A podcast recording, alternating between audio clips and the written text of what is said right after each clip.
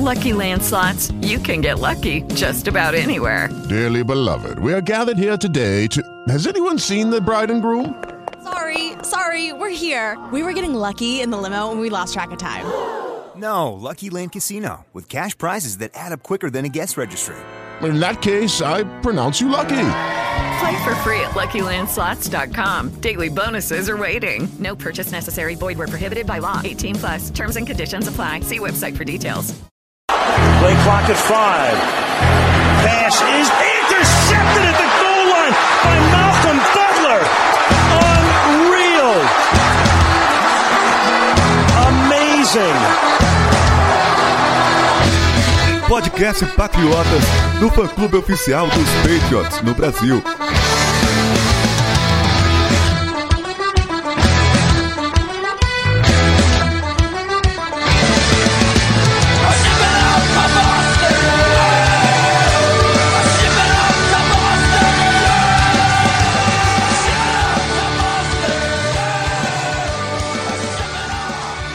Sejam todos bem-vindos ao podcast Patriotas número 208. Eu sou o Felipe Von Zuben e tem aqui comigo Arthur Cunha, que eu não quero que ele fale quem tá aqui junto, porque eu quero fazer uma surpresa para quem tá ouvindo hoje, Arthur.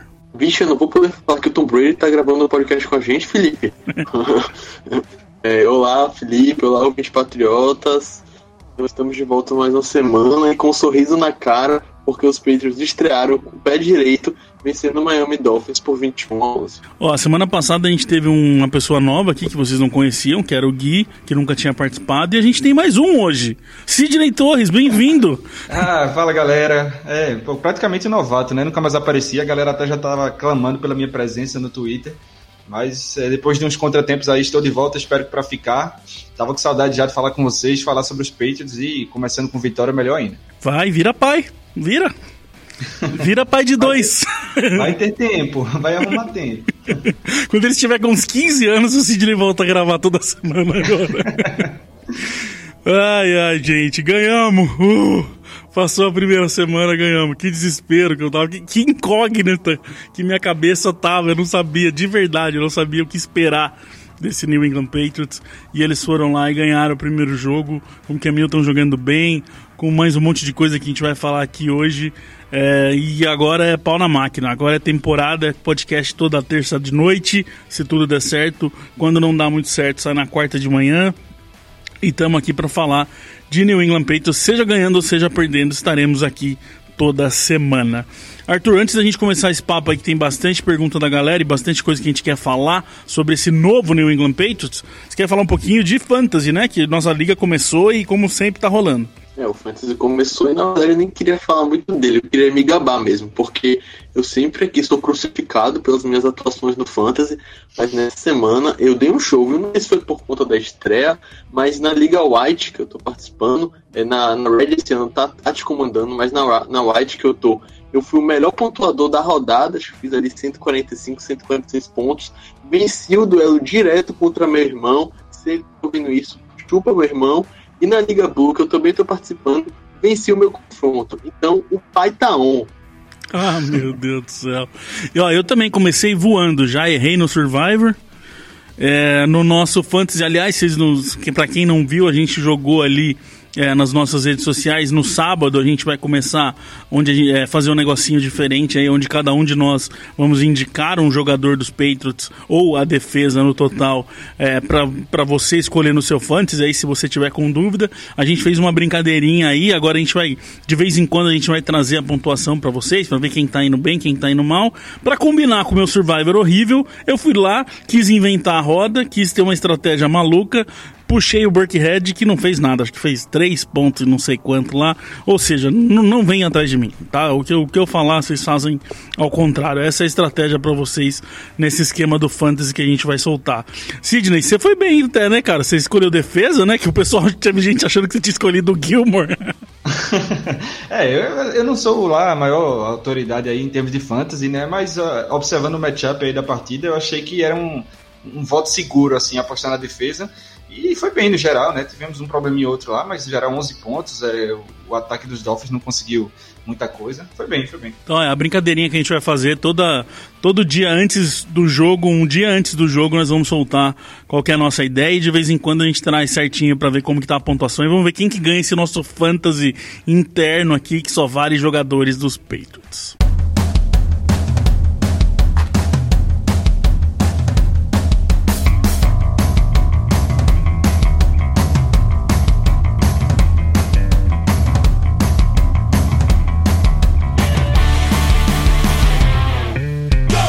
Eu queria começar esse programa falando um pouquinho de uma coisa que normalmente a gente não faz, mas que já foi o primeiro mini ataque cardíaco no torcedor dos Patriots, quando lá por volta do meio-dia e meia, no domingo, saiu a lista de nativos.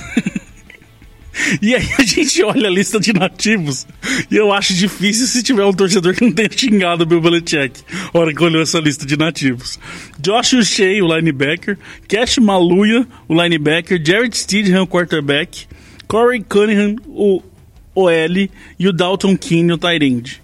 Sidney, dois linebackers, um OL, um tight As coisas que o torcedor mais quer pra esse time de 2020. O Belichick vai lá e fala, deixa comigo que eu vou fazer vocês terem um ataque cardíaco agora. É, o Belichick tá querendo zerar a temporada 2020 no hard, né? Não adianta ganhar no normal. É, a gente já não tem linebacker, a galera deve ter pensado, né? Ele deixa dois no, no, nos inativos, um Tyrande e um OL, que são são, sem dúvida, as posições que a gente tem mais carência no elenco e que geraram mais dúvida para essa temporada. Então, é, deu medo mesmo. Eu também fiquei meio apreensivo quando eu vi isso aí. E, e assim, considerando que o Miami sempre acaba aprontando pra gente, né? Eu já imaginava um jogo que eles iam correr para cima dos nossos linebackers ali com sucesso, mas no fim das contas acabou não, não se concretizando. Eu olhei e falei, ah, o Bíblia tinha que estar tá de brincadeira. Aí minha esposa virou para mim e falou, o que, que ele fez agora?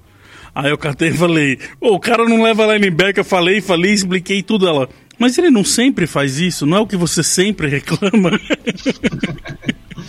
mas Arthur, quando a gente vai olhar para essa lista, tem algumas coisas que, que faz sentido, vamos dizer assim. Dalton Keane é um cara que teve problemas durante a semana treinando. Cash Maluia também. É, não lembro se essa semana, mas teve alguma coisa já de, de, de não conseguir treinar normal, tal, tal, tal. Então, nesses dois até dá para entender. O Corin Cunningham foi uma coisa que me assustou um pouquinho, mas aí no jogo a gente foi ver o que aconteceu com o Owenu, que a gente vai falar mais depois, é, entrando como técnico também. Então faz, dá para entender. Acho que as duas coisas que mais é, talvez não tenha explicação é o Stidham e o Josh Shea. O Stidham, eu já vi gente falando, olha, olha lá, o Stidham era, vocês falavam que ele ia ser titular e agora nem, nem, nem é, foi para a lista de nativos. Mas tem a questão que o Stidham também tem a tal da lesão lá, né? Que tipo, se você tem um quarterback que tem uma lesão e você tem um outro quarterback para ser reserva, não faz sentido você gastar uma vaga com ele, né? Eu concordo com você o Cat Maluia, se não ele foi listado no injury report para a partida, ficou nessa lista ao longo da semana, então não era aquele cara certo que ia entrar em campo. Então não fiquei surpreso na questão dele. Para mim, até além de Steedham, a grande novidade foi o Josh Shea, porque foi um dos destaques do training camp, não tinha nenhuma lesão, ou seja, ele ficou fora por opção técnica, foi a segunda escolha dos Patriots no draft, ainda levando em consideração que o nosso corpo de linebackers não é essa Coca-Cola toda, para mim foi uma grande surpresa. E do Steedham, eu acho que você está certo, Felipe. Talvez seja mais a questão da lesão do que do que em si o Royer ter virado o quarterback 2 da equipe, porque é tão pouco estranho. Se a gente for pegar o ano passado, o Steedham foi o backup principal de Brady. O cara iria piorar de um ano para outro, que ele tenderia a evoluir por ser por estar no seu segundo ano de liga e tudo mais, e o Royer, ao contrário, já que estaria ficando mais velho, não faz muito sentido. Acredito que foi nessa onda mesmo que você acabou comentando. É, e para mim também, o Josh Uche, acho que para mim, para todo mundo, né? Foi o nome mais que, que mais assustou de ver nessa lista, como o Arthur falou, pelo menos não se sabe, não foi divulgado que ele tem alguma lesão. Pelo jeito, até o que parece, foi decisão mesmo de não levar ele. É, e até porque eu via, por exemplo, falei algumas vezes aqui, o Josh Shea como, é, se não titular, como um cara bastante da rotação ali. Então vamos ver agora nos próximos jogos o que, que vai acontecendo com esse Josh Shea aí, o que, qual que é a ideia deles com ele. Mas Sidney, uma coisa que faz um pouco de sentido também, não diria ao ponto de deixar ele como inativo, mas é quando a gente olhou é, para a participação dos novatos para esse jogo. É, deu, deu uma, uma um, um jeitão de que o Belichick não estava muito afim de jogar gente muito nova ali, né? O Aziazi basicamente não jogou, quase não teve snap. É, quase todo mundo do, do, dos novatos. O, o Kyle Duggar também teve pouca participação. Acho que quem mais participou foi o Enu, que talvez fosse quem a gente menos imaginasse que fosse participar. É, eu acho que ele optou pela experiência, né? É, em tudo que a gente vai analisar esse ano, a gente tem que levar em consideração que foi uma pré-temporada típica, que a gente não teve o mesmo número de, de treinos, né, de atividades dos outros anos, não tivemos jogos de pré-temporada. Então, o fato de você ter um jogador, jogadores com experiência é, faz diferença nessa hora, né? É, eu acredito que esses calouros, eles não, não, não, vão ser jogados ao fogo, digamos assim, agora no início sem necessidade. É, a não ser que, que tenha que colocar os caras por, por, lesões realmente. Então ele optou por jogadores com experiência na NFL é, e né, falando desse meio aí de linebackers misturado com safety, ele até que fez uma, uma bela de uma rotação ali com os jogadores que foram para campo com, com o Phillips, com o Williams. Então, assim, ele está optando por experiência até que ele, que ele acha, eu acredito, que os, os calouros estejam prontos para o fogo aí. É, o Diego Silva trouxe para a gente lá no Twitter pedindo pra gente como que a gente viu a atuação do corpo de linebackers que preocupava bastante. Eu vou aumentar até para acho que para a questão pra gente puxar do front seven no total que era uma preocupação nossa, junto com os defensive tackles, por exemplo. O Duda Martinelli também falou que surpreendeu, pra ele, com, surpreendeu ele as várias formações que ocorreram, inclusive com Simon Wise e Vinovich jogando é, com três mãos no chão, é, com três pontos, é, com a mão no chão, né? É, ele também fala que o Coward, o Butler foi bem, o Guy, ele achou que o Guy que jogou pouco, é, se, se, isso diminuiu a preocupação pra gente. Vamos falar de front seven, que eu fiquei é, bem, bem animado, não, não bem animado, mas fiquei mais aliviado de ver. Acho que ainda falta, que eu já quero falar daqui a pouquinho o negócio, mas Arthur, isso foi muito interessante, como é, a gente cantou essa bola já não, já não faz. É, já faz bastante tempo que a gente fala isso. Semana passada a gente falou isso. É, de que, como nessa defesa dos peitos, parece que não tem posicionamento. Não existe o cara que faz isso. Existe o cara que cumpre uma função dependendo daquela jogada. É, deu muito a entender isso. O Simon, por exemplo, acho que foi o maior coringa desse jogo. Onde se cada jogada você olhava, o Simon estava num lugar. Correto, Felipe. Até essa semana mesmo, os técnicos Patriots esqueci o nome agora, mas ele comentou que os Patriots meio que, entre aspas, galam por essa questão de poder treinar jogadores, por exemplo, um defensive end como um side linebacker, um, um strong safety, um linebacker, treinar jogadores além da sua posição original, fazer meio que um crossover assim. Isso sempre dá muito certo, porque agrega versatilidade para a equipe. É, o Simon, você comentou, sempre estava. Todo canto você olhava, você via o Simon. E isso da questão dos safeties, que a gente falou no podcast passado, inclusive, eu até comentei aqui que a gente tinha meio que certeza que os safeties seriam inseridos no, no grupo de linebackers. Aconteceu, e se a gente for parar para pegar o, a porcentagem de snaps, a gente vai ver que o Jamal Bentley dominou a posição de linebacker, e o segundo com mais foi o Shelly Carron. A gente quase ninguém falava, ninguém comentava do Carron. Então essa questão da experiência também entrou é, em consideração para a Bibliotech. Eu achei que a defesa foi muito bem montada. Gostei bastante da atuação do, do Mail. E eu queria que, acho que o Cisne, que foi empolgado com ele, falasse um pouquinho do, do Adrian Phillips. Porque o Jared May, em entrevista, até comentou, dizendo que o Phillips tem coração de linebacker. É engraçado que o Meio falou que ele é um linebacker que, que não cresceu, algo assim, né? Que parou de crescer antes da hora. E normalmente caras são gigantes, né? Os linebackers. Mas o Phillips é mais um desses que, que entraram nessa, nessa, nesse rodízio de posições aí né, que é um cara, que, um cara de secundária que atua mais próximo da linha também e atua bem. Né? Se você vê a interceptação que ele conseguiu, é, é, posição de, de linebacker, basicamente, ali. Então, eu gostei muito, assim, obviamente, tudo que a gente fala de, de elogios para esse time, a gente tem que levar em consideração que o Miami não é o, o Kansas City Chiefs, Mas, assim, considerando todos os fatores, as dificuldades que essa temporada está envolvendo, você vê que no primeiro jogo já vários caras contribuíram dessa forma, é, é bem animador. É, até, eu vou até puxar isso aqui pra gente falar mais um pouquinho, que o Ayrton falou. A defesa jogou muito ou deve ser considerado que o ataque dos Dolphins é fraco? É, eu vi de tudo já. Eu já vi gente falando que os linebackers são horríveis e que é isso mesmo, esse é um problema. Eu vi gente falando que essa defesa contra o jogo corrido tá aí a prova que não dá. E já vi gente achando que foi bem. É, tá bem maluco, assim. Eu, para mim, a defesa jogou bem. De novo, como o Sidney falou e o Ayrton põe aqui, não dá para você pegar o ataque dos Dolphins e falar, esse aí é o ataque que vai mostrar tudo que a gente pode fazer. Mas tem um Matt Breida lá de running back que eu estava preocupado sim e que a gente conseguiu na medida do possível. Não foi o melhor jogo contra a corrida? Não foi, mas também tá longe de ser o pior. É, o, a pressão aconteceu. Acho que a gente tem que falar sobre isso, Arthur. A gente até conversava aqui antes que foram oito hits Hits, para quem não sabe, é quando o quarterback é relado, mas acaba que não vira um sec, ele ou ele joga a bola fora, ou ele faz o passe. Alguém rela nele, mas não se transforma em sec. Foram oito desse. Eu falei aqui para vocês antes. Se desses oito, metade tivesse virado sec, a gente ia estar tá aqui falando como essa defesa é maravilhosa, incrível, e de novo vamos embora, porque é a secundária que faz interceptação e a defesa que faz quatro secs. Oito hits para mim é uma questão que é positivo. É, eu tô com você, Felipe. Eu acho que as pessoas acabam su supervalorizando demais o SEC. Gostam de entrar no box score, ver quantos SECs a equipe fez na partida.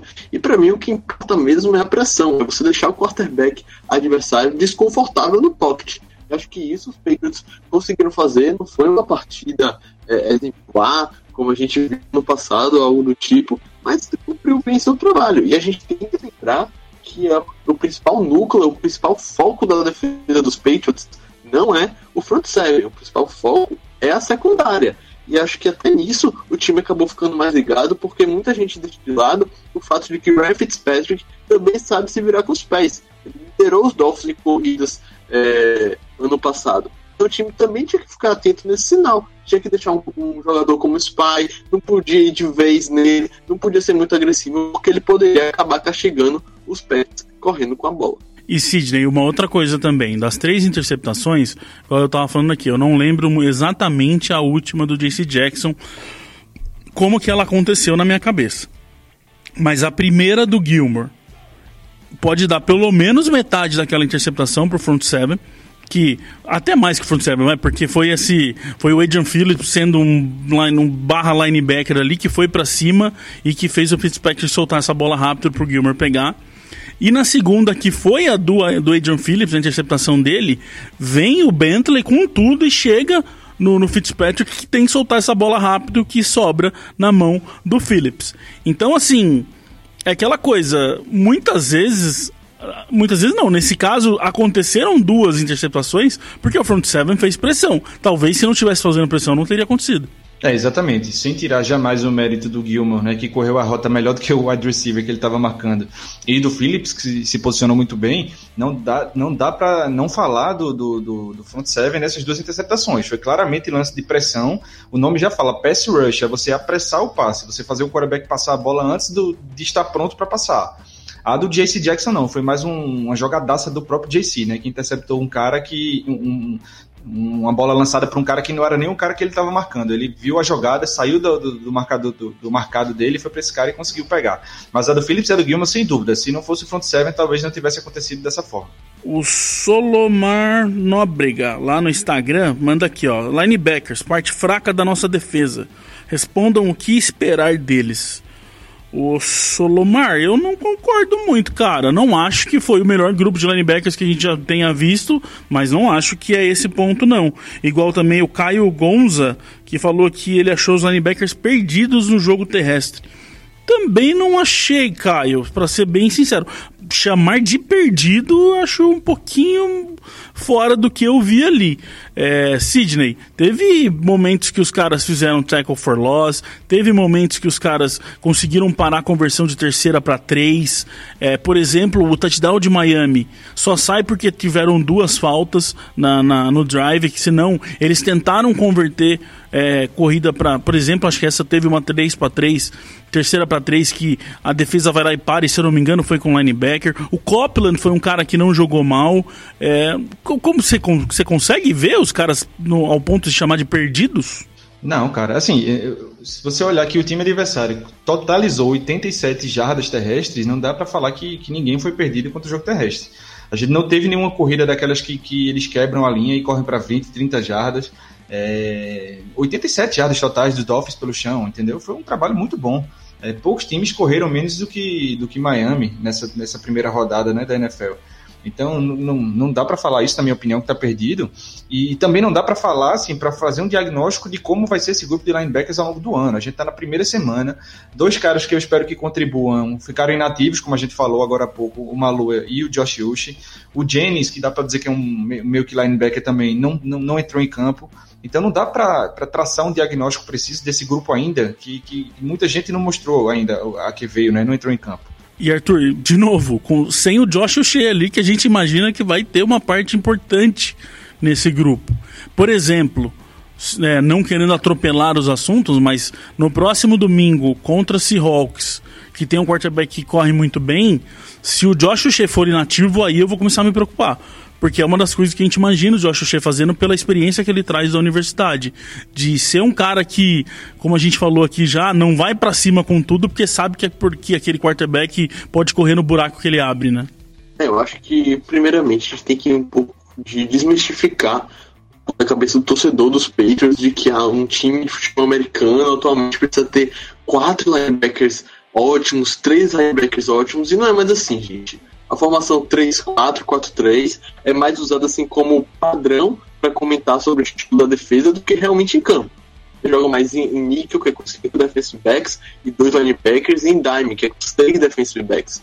Então, assim, o time precisa ter um linebacker, é, precisa ter um Jamal Bentley ali, que é uma presença no jogo corrido, mas não é que é um, um setor que vai por exemplo, só com esses nomes o time não vai conseguir chegar longe na temporada. Acho sim que dentro da defesa é o grupo mais comparado aos outros, mas não vejo dando tanta preocupação assim como a galera tá colocando. Claro que tem que ser testado contra o jogo corrido que é mais forte. O Miami Dolphins, para mim, não vigora entre os melhores da liga. Contra o próprio Seattle Seahawks, já vai, já vai ter uma provinha maior de fogo. Só que eu acho que a gente precisa ter mais calma quando a gente for falar dos linebackers. E como vocês bem comentaram, ainda tem gente para chegar, para entrar e para entrosar os Patriots não precisam entrosar esse elenco, principalmente o front que teve diversas mudanças. E, e, eu queria dizer só uma coisinha rápida sobre esse assunto, que também a gente às vezes tem que mudar um pouco a nossa ideia de, de querer que exista aquele grupo de linebackers, sei lá, como a, no começo da década você via lá o 49ers com Navarro Bowman e Patrick Willis, com dois linebackers ali típicos mesmo, da posição ali no meio. É, a, NFL está evoluindo para esses híbridos de safety com linebackers. Você vê o Darren James do, do, do Chargers, o, o, Adams, do, que era do, do Jets, agora está no Seahawks. Então são caras que fazem essas duas funções que, que, que não se limitam a ter que ser um jogador de first down, como alguns linebackers muito bons eram. Você chegava na jogada de passe no terceiro down, tem que tirar o cara. Então a NFL está evoluindo para você ter esses jogadores híbridos ali, strong safety, linebacker, que, que conseguem participar de todas as jogadas, né, todos os downs. Então eu acho que às vezes a gente tem que mudar essa ideia de que tem que ter dois linebackers fixos ali no meio. Isso aí tá, tá, tá evoluindo na minha visão. Por exemplo, do que a gente viu nessa defesa jogar no domingo, se você pegar o John Simon e o Adrian Phillips, os dois fazem as, as funções de uma defesa inteira. O Simon foi para tentar parar, derrubar quarterback, ficou em marcação tem, e parou corrida. O Phillips ajudou lá atrás, ajudou a marcar no homem a homem e ajudou para a corrida lá na frente como se fosse um linebacker. Se você pegar esses dois caras, eles fazem todas as funções da defesa que você precisa. É bem isso que o Sidney falou.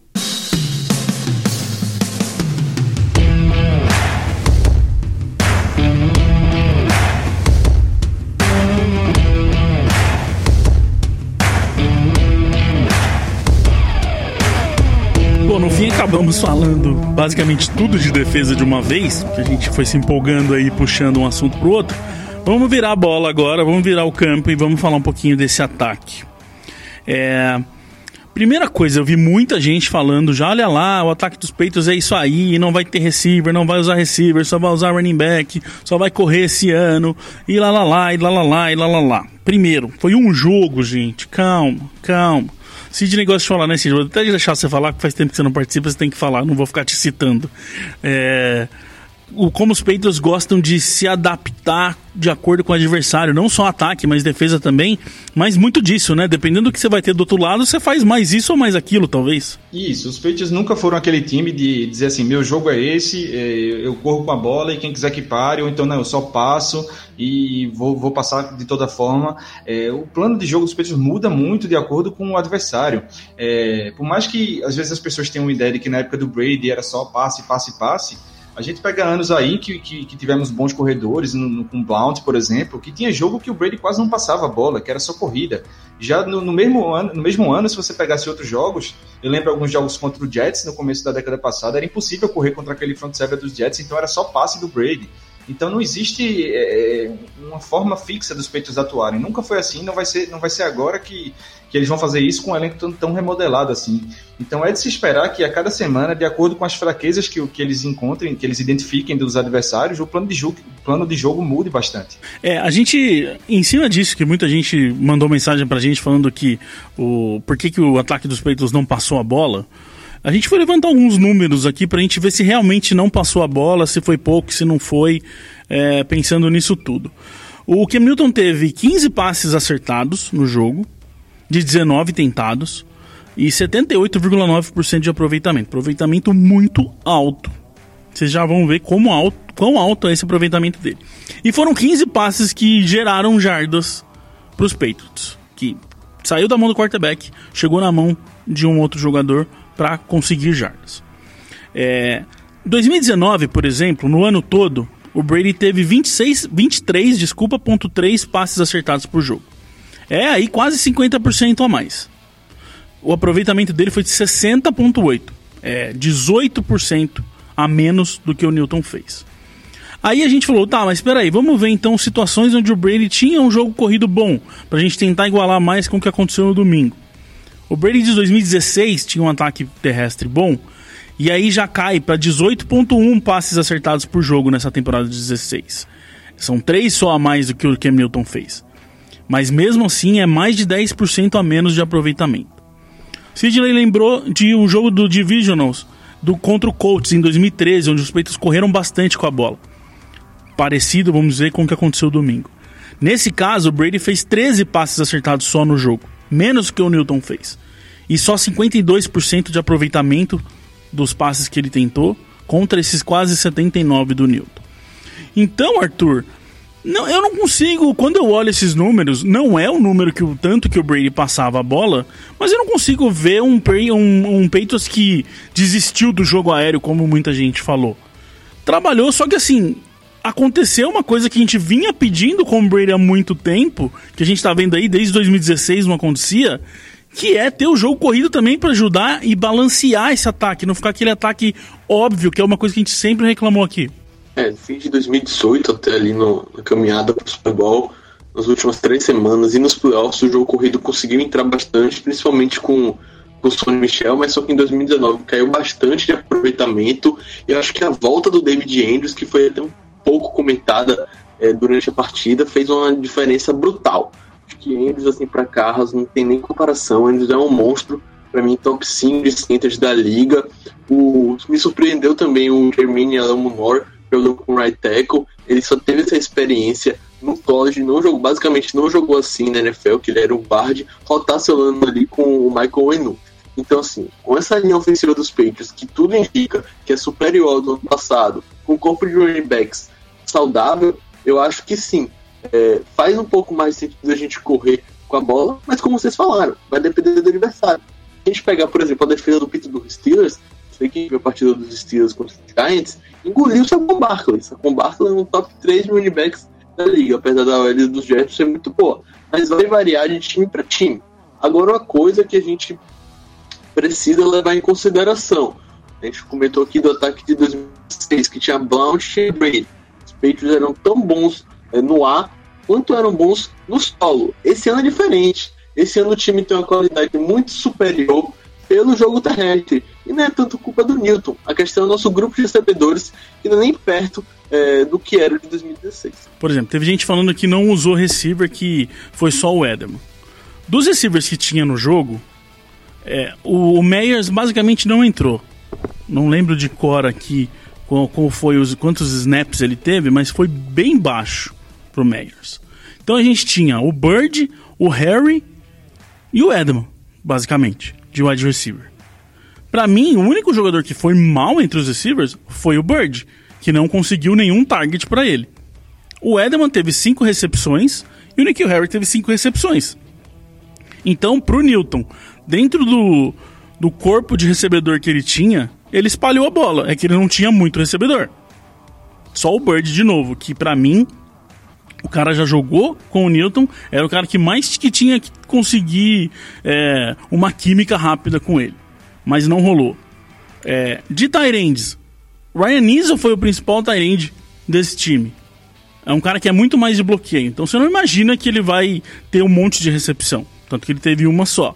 E trabalhou com White e com Taylor. Para mim, eu não consigo ver essa questão ainda de que não foi usado o jogo aéreo.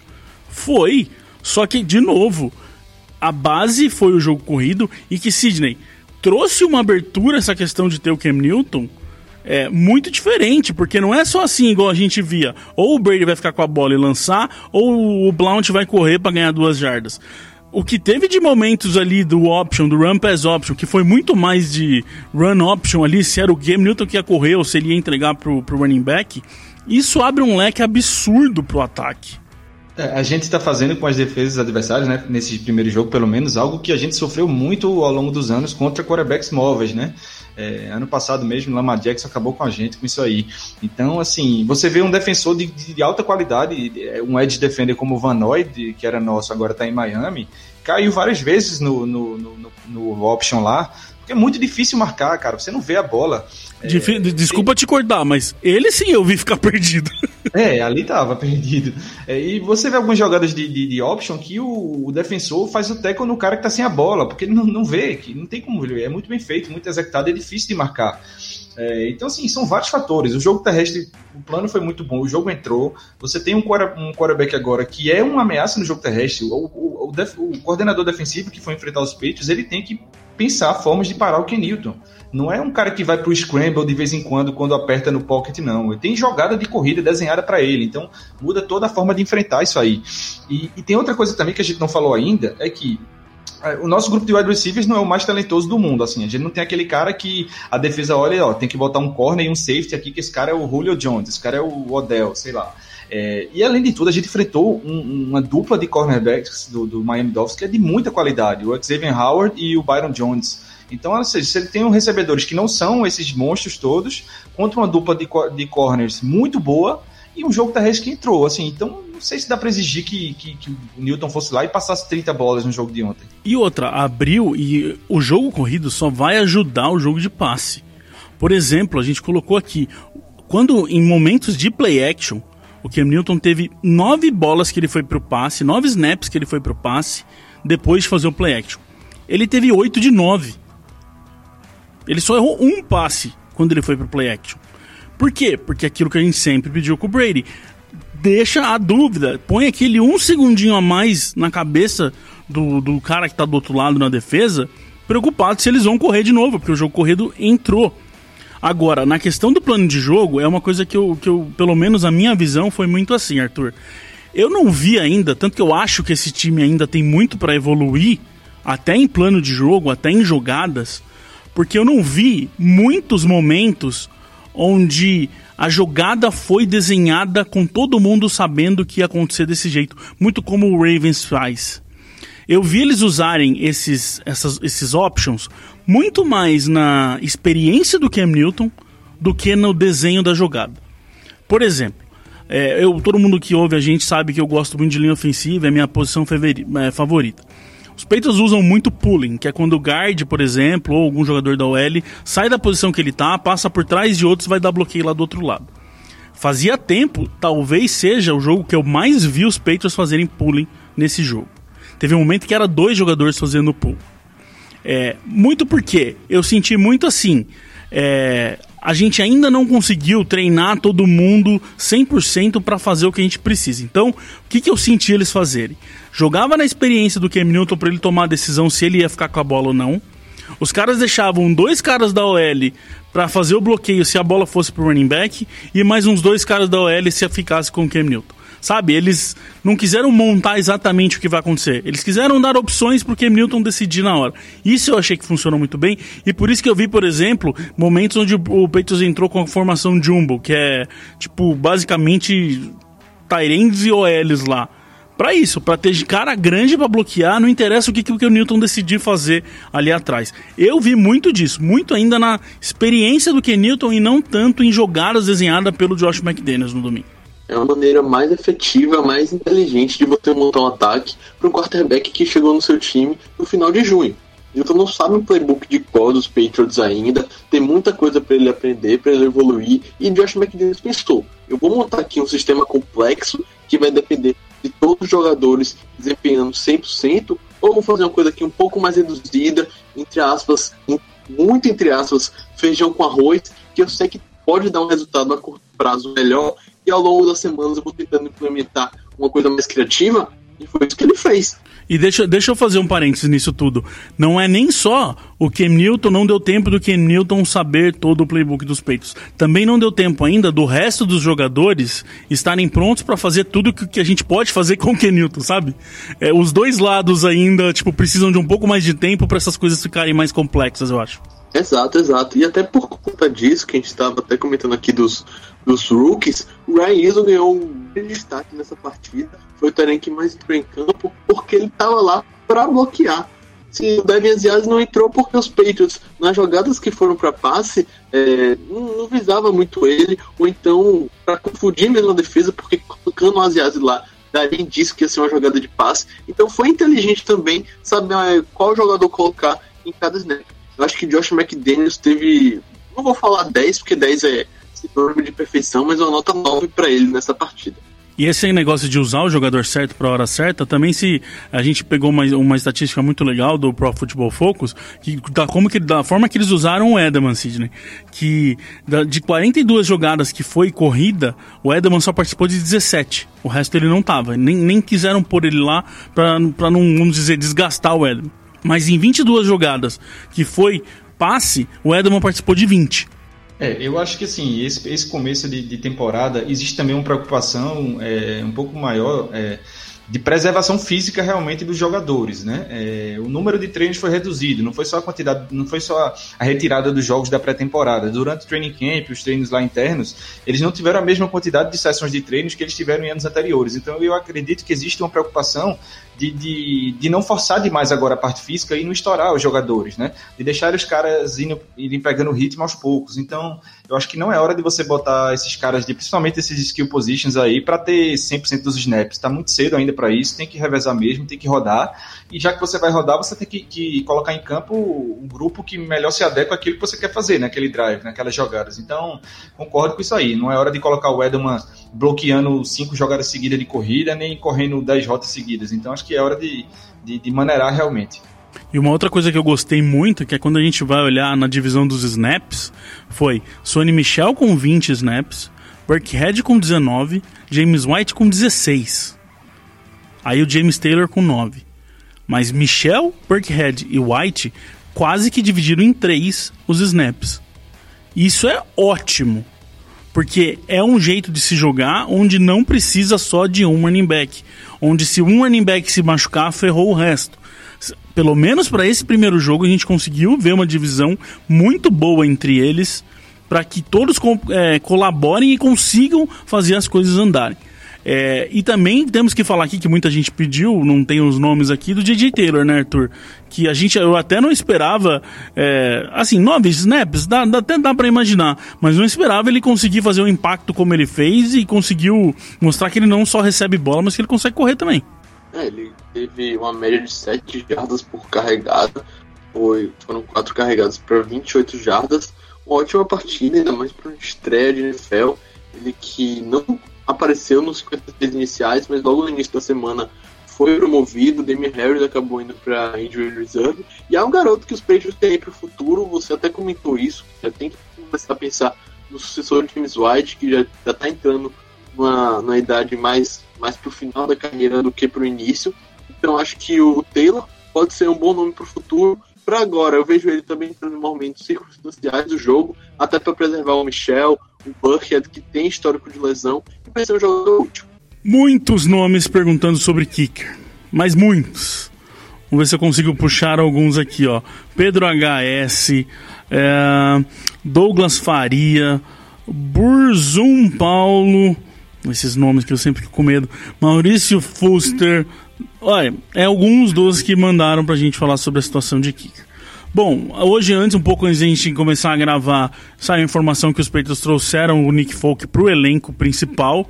Ou seja, se ele ficasse no practice squad, não poderia jogar no domingo, porque não pode usar dois jogadores seguidos que estão do practice squad. Então, teria que trazer ele para o elenco principal e já foi o que aconteceu. Então, Arthur, tudo indica que o Nick Folk vai para chutar domingo. Sério, eu não gostei muito dessa decisão. Tudo bem que se o Folk está sendo promovido é porque a situação do Horacer está triste, mas assim, o Folk errou um chute de 45 jardas, é, teve uma é, oportunidade de chutar para 52, os Patriots preferiram não arriscar o field goal. Então, para mim, é um cara que não passa, não passa confiança. No passado, ele até acertava esses curtos de 45 jardas, só que agora parece que o Folk, é, para ele, é só extra point. Só extra point que a gente pode ter um pouco mais de segurança, e eu não gosto disso no kicker. Eu tive até, infelizmente, o Goskowski errar uma série de field goals na partida do Monday Night contra o Titans, até deu uma pena. Isso só mostra que a situação de kicker acho que tá difícil para quase todo mundo da liga. Menos quem tem Tucker e o, e o kicker do, dos Chiefs. Sidney, muita gente pergunta do porquê ficar com o Folk e com o Horacer, por que, que não traz outro. Tem alguém para trazer? a situação, o problema de kicker é geral na NFL desde o ano passado, né? É, a gente estava até comentando aqui internamente essa semana que ano passado foi um dos anos com o pior aproveitamento de chutes da história da NFL recente. Então, é, a pergunta que eu sempre faço quando alguém fala em tirar um jogador é quem é que vai trazer para o lugar dele? É, me aponte um kicker que está disponível no mercado, está sem time e que vai ser um upgrade certo em relação ao Nick Folk. Eu não conheço, cara. É difícil. Tem time que está anos aí sem conseguir um kicker confiável. A gente teve durante décadas aí, uma década o Goskowski saiu e não é assim, simplesmente coloca, vai achar um novo Goskowski que vai passar 10 anos lá acertando 90% dos chutes. É muito difícil. Então eu não sei, cara, quem seria um kicker que hoje está disponível que você, vai, você pode confirmar que vai ser melhor do que o Folk. É, eu acho que se o Folk está lá e foi ativado para o elenco é porque na visão da comissão técnica é, é, o melhor nome que eles têm disponível no mercado.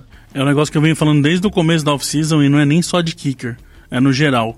Bem-vindo à NFL, torcedor dos Patriots. Isso é a National Football League. Não é aquilo que vocês acostumaram de todos esses anos atrás, não que a gente viveu no mundo de fantasia. Bom, domingo agora temos uma pauleira pela frente. Vamos para Seattle enfrentar o Seahawks, um time que é bem melhor no papel do que Miami Dolphins e que já tem pergunta, Sidney falando se é esse jogo que vai definir que Patriots é esse de 2020. a galera tem uma, uma, pressa né, de resolver essas coisas, cara. É, lembrem aí dos melhores anos do Tom Brady aí, dos grandes anos de título, 2014, 2016. É, quantas vezes vocês ouviram a gente falar aqui no podcast que os Patriots de setembro não são os Patriots de novembro, dezembro e que esse também não é o Patriots de janeiro? É, que, o, que, o, que o Belichick que sempre fala que o melhor futebol vem depois do Thanksgiving, lá em novembro. Então, cara, se isso já se aplicava em anos, que a gente tinha uma continuidade do elenco, uma continuidade do quarterback, é, quanto mais agora que mudou gente pra caramba desse elenco, além das saídas, os jogadores que optaram por não disputar a temporada, mudança do quarterback, não só do nome, mas também do estilo de jogo. Então, assim, não, não tem esse, esse Patriots para mim continua sendo incógnita e não, vai, não vão ser dois jogos que vão definir é, é, o, a imagem final dele, não. Arthur, para mim eu tô no seguinte: se perder, não vou me surpreender, porque o que tem de gente boa ali do outro lado, que é um time que tem mais base do que o nosso, como o Sidney acabou de falar. Agora, se ganhar, já me dá uma animação melhor, porque não é o que a gente espera já dessa segunda semana com o Seattle Seahawks. Um Peitos todo com essas, todas essas mudanças, todos esses, essas, esses detalhes para serem ajustados, para serem arrumados, para serem evoluídos. Não é, é para se animar se ganhar. Agora, para se perder também não é para jogar a, a toalha e desistir, né? É, só sobre o que o Sidney falou, acho que a gente nem precisa ir tão longe assim. Se a gente pegar os Patriots uh, nas primeiras três semanas da temporada passada, era o melhor time da NFL passou o carro por cima dos Steelers, viu, viu, fez o Sandarno ver fantasmas, deu um show no Miami Dolphins. Então, assim, um ótimo time. Depois a gente sabe no que deu. O que importa não é como o time começa em setembro, e sim como é que ele chega nos playoffs. Então, para mim, os Patriots vão uma escada evolutiva até chegar lá em janeiro, que felizmente a gente vai entrar na pós-temporada. E sobre esse jogo do Seahawks, eu tô com você, Felipe. Em princípio, natural é que os Patriots saiam derrotados de Seattle, até porque Seattle vencendo a pedra no sapato dos Patriots. Nos últimos dois jogos de temporada regular, a gente acabou perdendo para eles. Não é uma partida nada fácil, mas assim, se ganhar, aí eu vou dar aquela empolgada. Para mim, nessas primeiras semanas, até o mais importante que jogar bem, jogar um futebol americano vistoso, algo do tipo, é vencer. Ainda mais uma equipe que não, não tem mais aquela garantia de, de playoffs que nem tinha anos anteriores. Bom, gente, a gente vai ficando por aqui. Eu queria mandar um abraço e um beijo para Camila Simas, que mandou mensagem pra gente. É, em vez de mandar pergunta, ela só falou que está começando a, a, seguir a gente agora e está maratonando os podcasts, tudo. Então sejam bem-vinda, Camila. Esperamos que você goste e participe com a gente aí. Manda sempre que tiver dúvida. Não existe dúvida ruim, existe dúvida que você não mandou. É o, é o, é o nosso lema aqui. Quando der, a gente vai encaixar. E normalmente a gente termina esse, o podcast Patriotas com aquela música padrão do final, que vocês já estão acostumados. Mas enquanto a gente estava gravando aqui, saiu a informação de que a mãe de Bill Belichick faleceu nessa noite de terça-feira. E a gente normalmente não faz isso para todo mundo, não é quando toda vez que algum parente de jogador falecer que a gente vai fazer, mas Bibliotech é um gênio, é um, é um modelo para o futebol americano, principalmente para o torcedor dos Patriots. Então dessa vez a gente vai terminar o programa em silêncio, em homenagem a Bibliotech e a mãe dele. Um abraço, galera, até semana que vem. With lucky landslots, you can get lucky just about anywhere. Dearly beloved, we are gathered here today to. Has anyone seen the bride and groom? Sorry, sorry, we're here. We were getting lucky in the limo and we lost track of time. No, Lucky Land Casino, with cash prizes that add up quicker than a guest registry. In that case, I pronounce you lucky. Play for free at LuckyLandSlots.com. Daily bonuses are waiting. No purchase necessary. Void where prohibited by law. 18 plus. Terms and conditions apply. See website for details.